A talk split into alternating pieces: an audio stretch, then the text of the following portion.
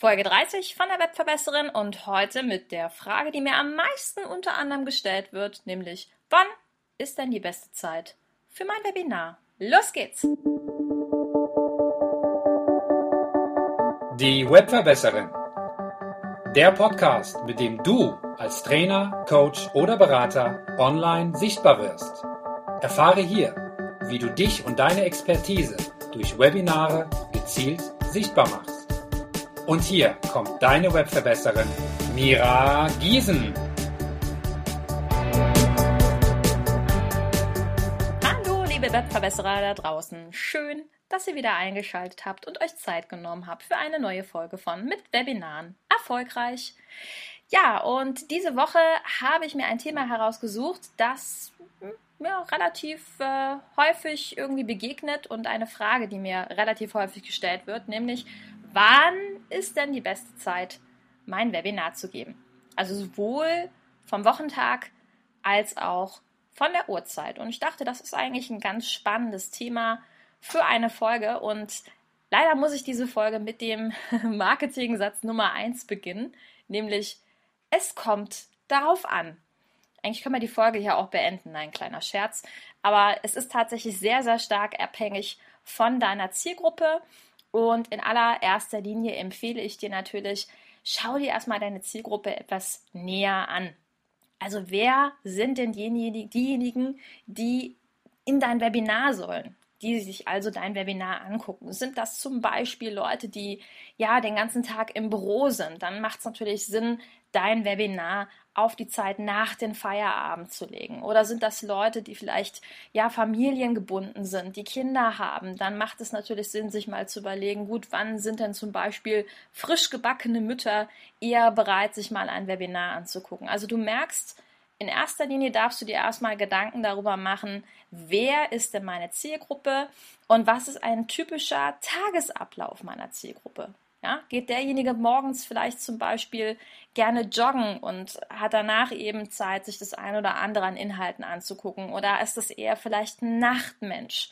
Tja, und da sind wir natürlich beim Thema Zielgruppenavatar. Es macht auf jeden Fall immer Sinn, sich einen sogenannten Zielgruppenavatar herauszusuchen. Also eine Art Leitbild oder eine Art erdachter, ausgedachter Person, die du vor Augen hast, wenn du von deiner Zielgruppe sprichst. Also ist es eine weibliche Person oder eine männliche Person? Wie alt ist die ungefähr? Was ist ihr Tagesablauf? Und dann hast du schon mal eine erste Idee, welche Uhrzeit und auch welcher Wochentag könnte denn tatsächlich Sinn machen, hier ein Webinar zu geben. So, jetzt gibt es aber natürlich auch Richtzeiten, an die man sich so ein bisschen halten kann. Und da möchte ich dir so ein paar Tipps geben. Zum einen möchte ich dir erstmal zwei Tage nennen, die definitiv nicht geeignet sind für ein Webinar. Und ein Tag ist meiner Meinung nach definitiv der Montag. Warum? Naja, Montage sind für viele blöd.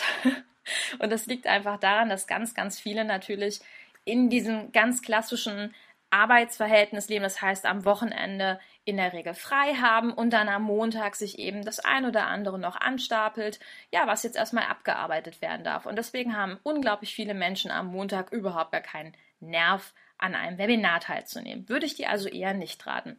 Und der zweite Tag sind eigentlich sogar zwei Tage und du ahnst es schon, das ist das Wochenende. Das ist natürlich eine Es kommt drauf an Geschichte. Jetzt darfst du dir wirklich Gedanken machen, ob deine Zielgruppe am Wochenende eher Zeit hat oder eher nicht Zeit hat. Und was ich dir auch sagen kann, ist, dass das Wochenende auch wetterabhängig ist. Also das heißt, wenn es draußen wunderschön ist, ein toller Sommer, dann geh bitte davon aus, dass die Leute draußen sind, im Park, dass sie grillen und ein paar andere Sachen zu tun haben. Wenn es ein nicht ganz so guter Sommer ist, wie vielleicht aktuell, könnte es Sinn machen, ein Webinar zu geben. Okay? Also du ahnst, eigentlich ist es wirklich so ein bisschen ein individuelles, es kommt drauf an, Ding. Hatte ich ja schon eingeleitet in der Folge. Ja, und dann ist das nächste, was ich dir geben kann, von den Wochentagen her eine Empfehlung, nämlich wann sind die idealen Tage. Das ist jetzt meine eigene Empfehlung und meine eigene Erfahrung. Und zwar ist es einmal der Dienstag und einmal der Donnerstag. Liegt einfach daran, dass Dienstag und Donnerstag scheinbar zwei Tage sind, die gut gelegen sind, nämlich jeweils nach dem Montag und vor dem Freitag. Ja? Ob das jetzt Bauernregeln sind oder Binsenweisheiten, weiß ich nicht. Aber ich habe mittlerweile eigentlich schon jeden Wochentag mal ausprobiert für ein Webinar und habe für meinen Teil einfach festgestellt, dass Dienstage und Donnerstage sehr, sehr gut funktionieren. Ja, und dann geht es natürlich um die jeweilige Uhrzeit. Und am besten ist es hier auch, das Feld einmal von hinten aufzurollen und sich zu überlegen, gut, was sind denn erstmal Uhrzeiten, die nicht ganz so optimal sind. Definitiv nicht ganz so optimal, meiner Erfahrung nach, ist die Zeit zwischen 8 und 9 Uhr. Warum?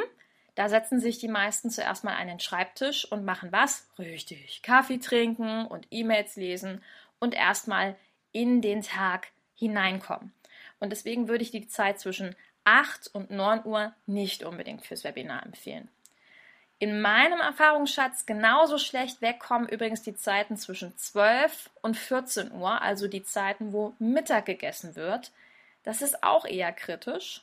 Und die letzte Zeit, wo es auch hm, nicht ganz so optimal ist, ist die Zeit zwischen 17 und 18 Uhr, wenn also die meisten sich auf den Feierabendweg begeben. Denn auch wenn deine Zielgruppe zum Beispiel selbstständig ist, kann es sein, dass dann die Lieben nach Hause kommen. Naja, und dann auch nicht wirklich Ruhe zu Hause ist. Meine absolute Lieblingswebinarzeit ist 11 Uhr. Ich fahre mit 11 Uhr wahnsinnig gut. Aber ich habe mir auch sehr, sehr, sehr viele Zeiten schon angeschaut. Ich habe mit sehr, sehr, sehr vielen Zeiten schon experimentiert und würde dir auch raten, tu das ebenfalls. Also wenn du ein Webinar gibst, dann biete ruhig mal zwei verschiedene Webinarzeiten an, also zum Beispiel einmal am eher Vormittag und einmal zum Beispiel zum Nachmittag hin. Und dann schau für dich, wann kommen bei dir die meisten Anmeldungen. Ja, probier das mit ein paar Webinaren aus und im Laufe der Zeit wirst du feststellen, hey, das funktioniert super. Und jetzt möchte ich noch mal ganz kurz auf das Es kommt darauf an eingehen. Denn ich habe dir ja gesagt, es ist das, was ich dir jetzt mitgebe, muss nicht für dich das Richtige sein. Ja?